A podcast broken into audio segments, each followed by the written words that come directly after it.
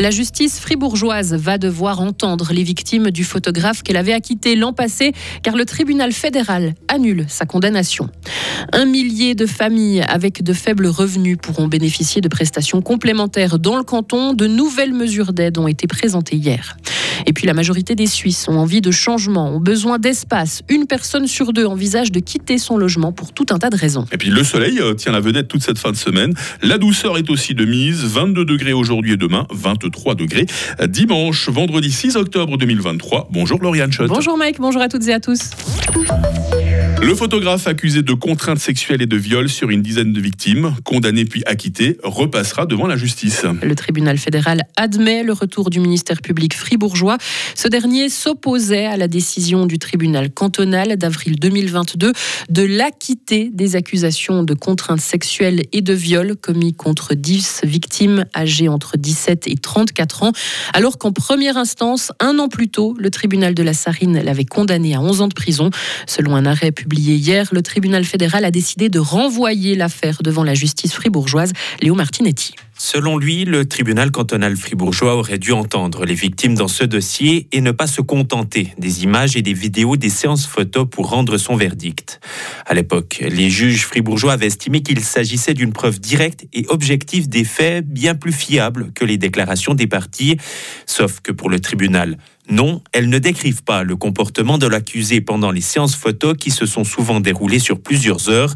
Impossible aussi avec des photos et des vidéos de déceler si les victimes étaient réellement consentantes.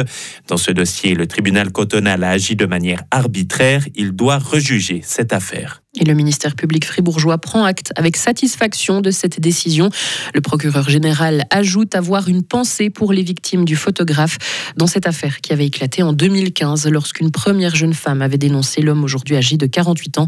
Plusieurs victimes avaient alors porté plainte.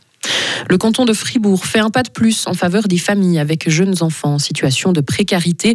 Il a présenté hier ces nouvelles mesures. Les ménages pourront bénéficier de prestations complémentaires qui comportent notamment une aide financière. Elle devrait atteindre en moyenne les 800 francs par mois, définis en fonction des revenus et des dépenses du foyer. Plus de 1000 familles fribourgeoises seront concernées. Le Grand Conseil devra se pencher sur la question. Le projet devrait ensuite entrer en vigueur en 2025. Faire baisser le montant de la redevance pour la radio et la télévision, cette idée séduit une majorité des Suisses. Selon un sondage de Tamedia et de 20 minutes, 61% des citoyens seraient favorables à l'initiative de l'UDC qui demande à ce qu'elle baisse à 200 francs par année. Pas ou peu de différence en fonction des genres et de l'âge des sondés. Et au final, c'est la population qui aura le dernier mot, mais on ne connaît pas encore quand aura lieu la votation sur cet objet. Chaque année en Suisse, Lauriane, en moyenne, une personne sur dix déménage. Et une nouvelle enquête publié hier révèle que près d'une personne sur deux envisage de changer de logement. L'étude a été menée en Suisse romande et en Suisse alémanique par la Haute École des sciences appliquées de Zurich. Et pour l'écrasante majorité des personnes interrogées, le besoin de déménager n'est pas urgent. Les précisions de notre correspondante à Berne, Marie Vuillemier. C'est généralement l'envie d'espace qui pousse les Suisses à vouloir déménager. Plus de la moitié des personnes sondées veulent un logement plus grand. Ce besoin est généralement lié au désir de fonder une famille ou de l'agrandir environ la moitié des jeunes de 18 à 29 ans qui souhaitent avoir des enfants ou qui en ont déménagent pour cette raison. Mais le désir d'accéder à la propriété joue aussi un rôle. Actuellement, 75% des personnes prêtes à déménager sont locataires, seuls 48% souhaitent le rester. Et l'acquisition d'une maison individuelle séduit toujours beaucoup. Mais il y a aussi l'autre moitié de la population, celle qui ne veut pas déménager. L'étude montre que 88% de ces personnes préfèrent rester où elles sont parce qu'elles apprécient cet endroit et 73% parce qu'elles ont de bonnes relations avec le voisinage de logement est généralement le fruit d'une longue réflexion selon cette étude. Et les personnes déménagent en moyenne 5 à 6 fois au cours de leur vie et souhaitent s'installer durablement. À l'étranger à présent, en Syrie, plus de 110 personnes ont été tuées dans une attaque contre une académie militaire du centre du pays. La majorité des victimes étaient des diplômés de l'armée ainsi que des civils. Une centaine d'autres ont été blessés. L'attaque n'a pas été revendiquée pour l'instant, mais l'armée syrienne pointe du doigt différentes organisations terroristes qui contrôlent une partie du territoire syrien et qui ont parfois recours aux drones explosifs.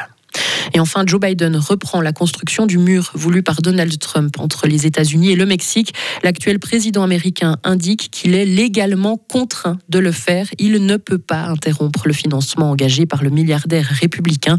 Une décision qui fait beaucoup réagir car Joe Biden avait affirmé le jour de son entrée en fonction que le contribuable ne paierait plus pour la construction d'un mur à la frontière entre ces deux pays. Des promesses, des promesses, Lauriane, dirait-on. Hein. c'est ça, mais entre ce qu'on promet et ce que la loi nous contraint de faire, ah, ça un monde de différence, hein, c'est clair. Le retour de l'info avec vous dans moins de 30 minutes, Lauriane. Hein.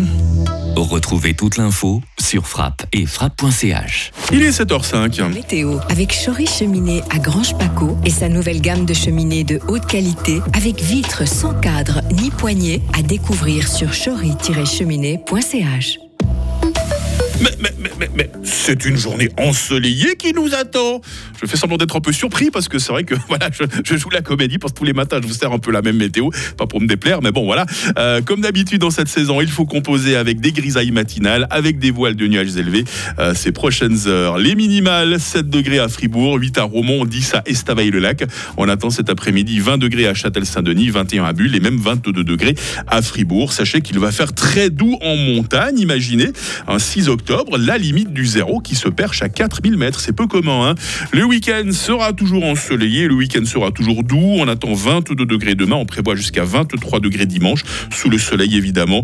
Euh, aucun changement, aucune dégradation ne se profile avec la nouvelle semaine. C'est bien simple aussi, loin que porte le regard des météorologues, le beau temps et la douceur continuent. En fait, les Bruno aujourd'hui, nous sommes vendredi 6 octobre, 279e jour. Le jour à proprement parler se lève à 7h36 et la nuit retombe à 19h.